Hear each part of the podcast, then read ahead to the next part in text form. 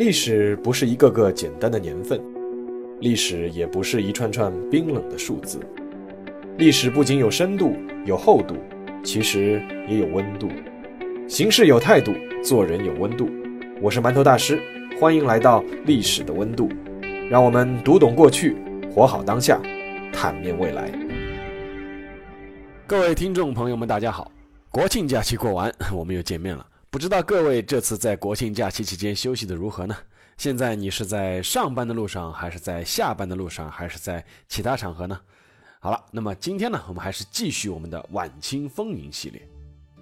我们说啊，在波澜壮阔的大时代，舞台的中心往往是那些帝王将相，但事实上，历史并不仅仅都是由大人物构成的，在历史的滚滚长河之中，总会有一些小人物。能留下自己独特的故事，就像今天我们要说的这个故事，它的主人公是晚清的一位县令。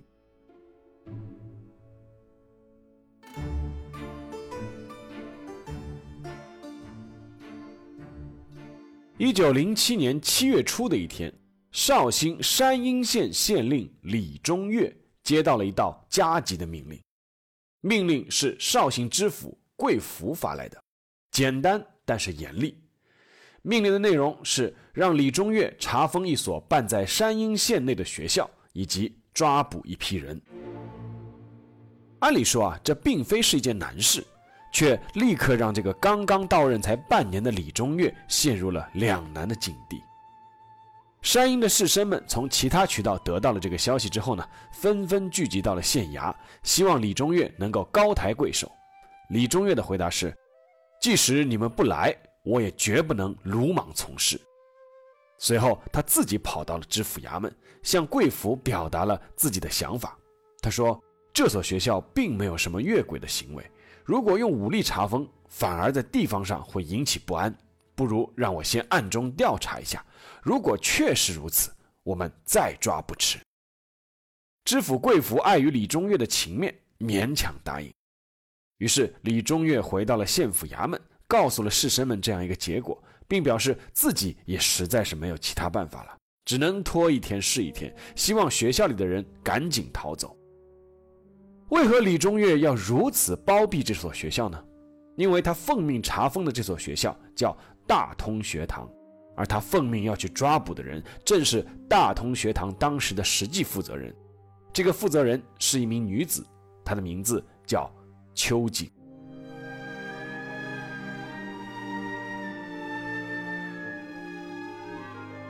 这件事啊，需要倒退几天，从一九零七年的七月六日说起。这一天，光复会成员徐锡麟在安庆起事，枪杀了安徽巡抚恩铭之后呢，被捕，然后斩首处决。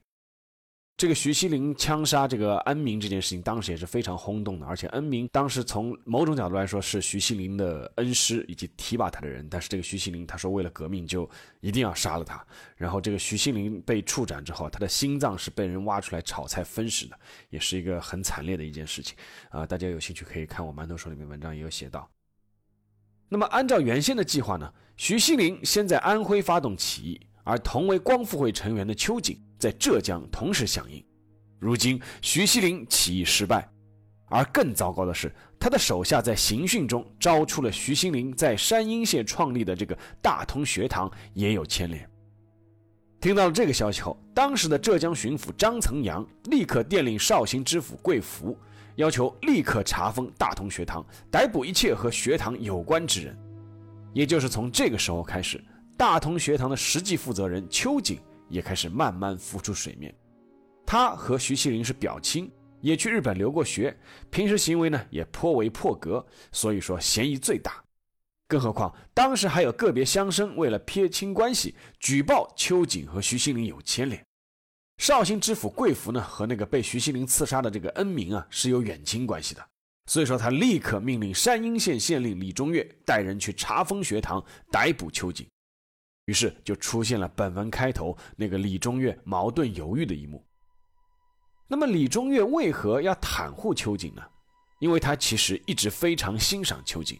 秋瑾曾经写过一句诗，叫做“驰驱戎马中原梦，破碎山河故国休”，李中岳经常拿来教育自己的儿子，说：“以一女子而能诗，胜汝辈多矣。”所以说，事发之后，李中岳是想尽办法要保全秋瑾。但是，以李中岳区区一个县令之职，想要阻止这件事情是根本不可能的。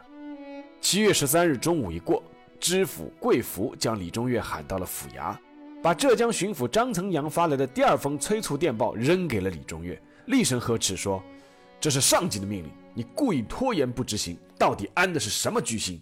我现在命令你立刻率兵去学堂，该抓的抓，该杀的杀，不然我就马上向上级报告你和这个学校是有勾结的。你自己去想想吧。话说到这个地步，李中岳只能执行命令。下午三点，李中岳带着三百新军前往大同学堂缉拿乱党。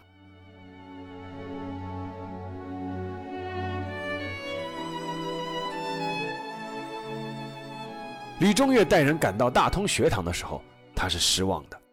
失望的原因就是之前自己拖了那么久的时间，秋瑾居然没有逃走。但是秋瑾也有他不逃的理由。事实上，徐锡麟牺牲的消息一传出，就有人劝秋瑾离开绍兴，甚至有人已经为他在上海法租界找了一处隐居的居所，希望他先去避一避。但是秋瑾在听闻徐锡麟死讯之后，失声痛哭。然后坚决不走。秋瑾不走，一方面是因为当时并没有任何证据能证明他和大通学堂牵涉到了徐锡麟在安庆的这件事情，而更重要的一个原因是，当时秋瑾已经有了赴死的念头，因为他曾对同伴说过一句和谭嗣同差不多的话，那就是“革命要流血才会成功，如果满奴能将我绑赴断头台，革命至少可以提早五年。”当然，秋瑾利用李中岳争取的那几天时间，还是疏散了很多大同学堂的师生。但是还有最后一小部分是不愿意走，要和秋瑾一起用武力保卫大同学堂。不久，李中岳带兵赶到，一场奇怪的拘捕行动开始了。李中岳上来就下了命令，说不许乱射击，只准逮捕人。为了防止手下的士兵胡乱射击，李中岳下令让自己的轿子走到队伍的最前面。这样，后面的手下就不敢乱开枪了。最终，秋瑾和其余七名学生还是被逮捕了。就在抓到秋瑾的第二天上午，李中岳被贵妇逼着要去查抄秋瑾的家。李中岳到了秋瑾的家以后，先问秋瑾是住在哪里的。在得知秋瑾住的是一幢小楼之后，他马上就吩咐手下说：“那幢楼就不用去搜了。”一九三六年，秋瑾的弟弟邱宗章遇见了李中岳的儿子李江秋。邱宗章告诉李江秋说：“姐姐在家独居一小楼，所有与先烈的来往信件均藏其中。六月初四大通被查抄时，全家均逃难，故一切未及掩藏。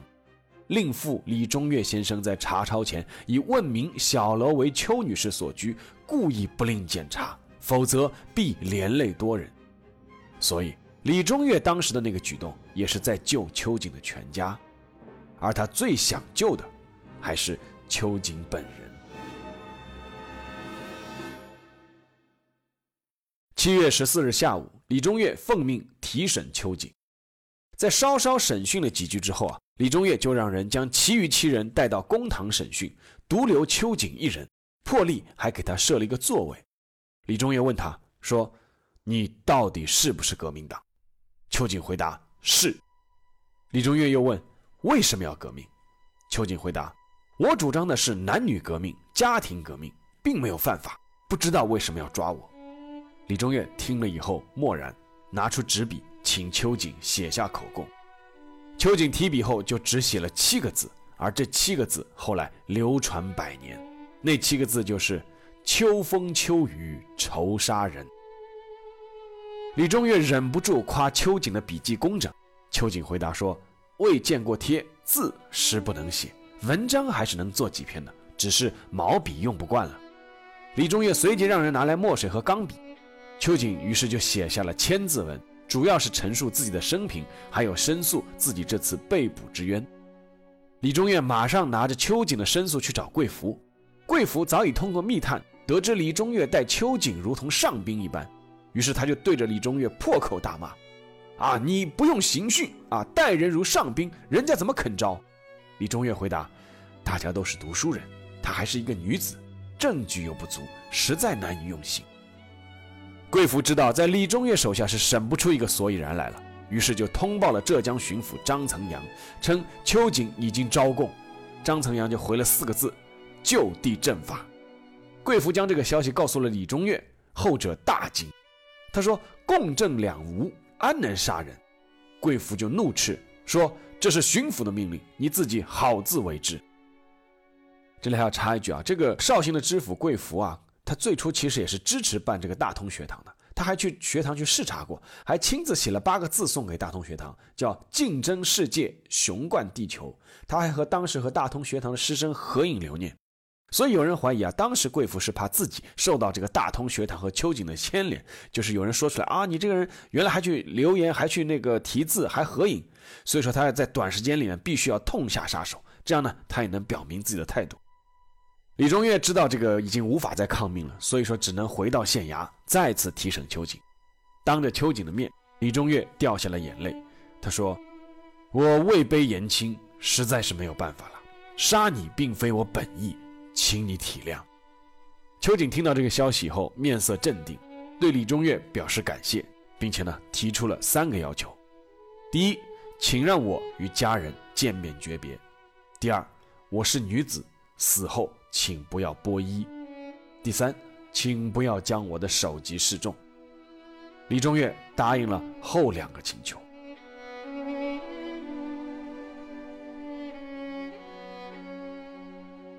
七月十五日，秋瑾被押往绍兴宣亭口服刑。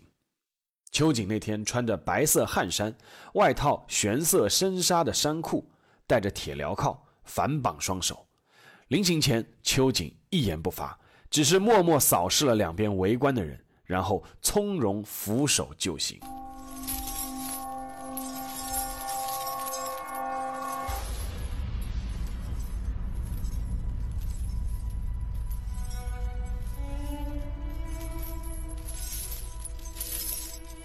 此番赴死是为革命。中国妇女还没有为革命流过血。当从我秋瑾时，纵使世人并不尽知革命为何，竟让我狠心抛家弃子。我此番赴死，正为回答革命所为何事。革命是为给天下人造一个风雨不侵的家。给孩子一个宁静温和的世界。纵使这些被奴役久了的人们早已麻木，不知宁静温和为何物。据现场的人说，刽子手第一刀并没有将秋瑾的首级砍下，第二刀才完成了斩首。现场围观的百姓有惋惜，也有哄笑。很多人都未必知道这位女子为何要被斩首，这一幕后来就被鲁迅写成了小说《药》。小说中的女主人公夏瑜其实就是秋瑾，夏对秋，瑜对瑾，而华老栓家和夏家的姓合在一起，其实就是华夏。这里要说到鲁迅和秋瑾的关系啊，其实鲁迅比秋瑾还要小六岁，两个人是在日本留学期间认识的。两个人呢，共同是反对帝制的，所以说鲁迅其实是非常佩服秋瑾的性格和果断的作风。但是两个人因为在一九零五年日本出台关于严格管束清国留学生的条例的时候啊，产生了意见分歧。秋瑾当时是表示要所有中国留学生立刻回国表示抗议，但鲁迅等人他就表示不必如此激进。当时两个人是有过激烈的分歧的。那这个故事呢，我曾经专门写过一个那个晚清时候为什么那么多留学生会去日本留学这样一篇文章。如果感兴趣的读者呢，可以去馒头说的微信公众号去搜索。那不过呢，其实鲁迅后来啊，在自己的很多文章中还是表达了对秋瑾的钦佩和怀念。当然了，他在我们都知道那篇小说《这个药》啊，这里面他也隐晦的表达了自己的一种疑惑，就是激进而不被民众理解的这种牺牲意义又何在呢？那秋瑾就义以后呢，果然引起了舆论上的滔天巨浪。首先，官府根本就没有杀秋瑾的确凿证据，只有一张秋风秋雨仇杀人的口供。其次，当时的大清律例已经规定，即便是连坐和株连，除了知情者治罪外，其他的一律宽免。但是秋瑾依旧还是被杀头了。第三，秋瑾是个女子。按照历史学家范文澜，他也是绍兴人啊。按照范文澜的回忆啊，绍兴的宣听口是杀江洋大盗的地方。秋瑾只是一个女子，不应该放到那里去杀。而且当时妇女只有绞刑和剐刑，不应该是用斩刑。当时啊，即便不认同秋瑾观点的人都认为，不应该使用这样一种血腥的方式对待一个女子。当时上海包括《申报》《中外日报》《时报》《文汇报》在内的大大小小的媒体都在为秋瑾申冤，称为千古奇冤，并且开始对主张杀秋瑾的清廷官员施加舆论压力。第一个提出要杀人的这个浙江巡抚张曾阳，迫于压力，在一个多月以后呢，调任江苏巡抚。但是这个消息见报后，立刻遭到江苏当地士绅的联名反对，并且发电报给督察院。结果张曾阳还没能到任，就转调山西巡抚，没多久就托病辞官回籍，一九二零年去世。绍兴知府桂福也是迫于压力调任浙江衢州，后来又想调任安徽宁国府，也是被拒，最后只能改名叫赵景琦，隐姓埋名，最后还投靠了伪满洲国。一九三六年去世。死因不详。那么，那个县令李中岳呢？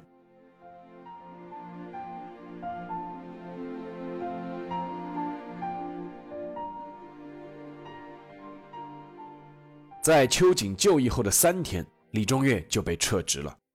当时贵府对李中岳袒护秋瑾是十分不满，在张曾阳面前是参了李中岳一本，所以说李中岳就以庇护女犯罪被革职了。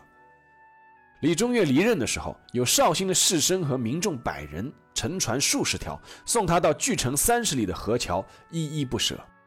李中岳在离开县衙大堂时，砸碎了陈列在大堂上的一具天平。辞任后的李中岳住在自己的杭州家里，终日闷闷不乐。据他的家人回忆，他反复念叨的一句话就是：“我不杀伯仁，伯仁因我而死。”而那幅秋瑾的遗墨《秋风秋雨愁杀人》也被李中岳带了回来，经常注视默诵，泪流满面。没过多久，李中岳就开始尝试自杀，先是一次跳井被家人救了上来，又是一次在一棵树上上吊被家人发现。几次下来，家人开始对他严加防范。但是就在1907年10月29日的上午，李中岳还是找到了机会，趁家人不备。在自己的房间里悬梁自尽，时年五十三岁。他自杀的时候是在秋瑾就义三个多月后。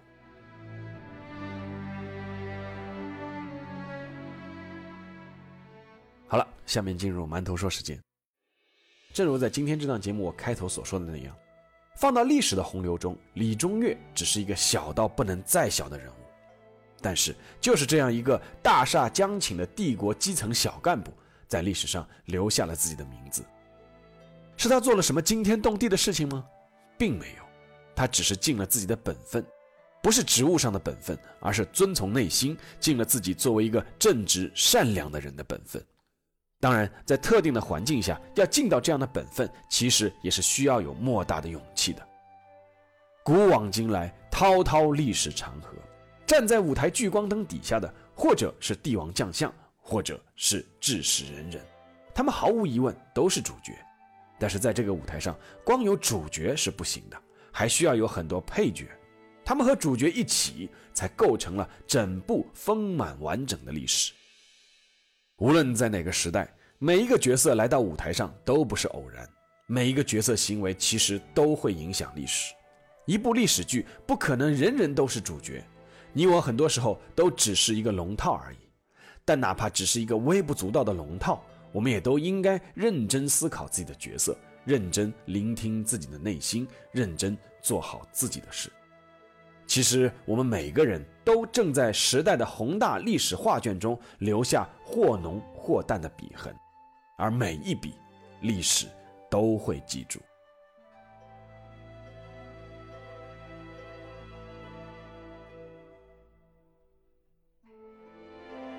好了，今天的节目就到这里，我们下一期再见。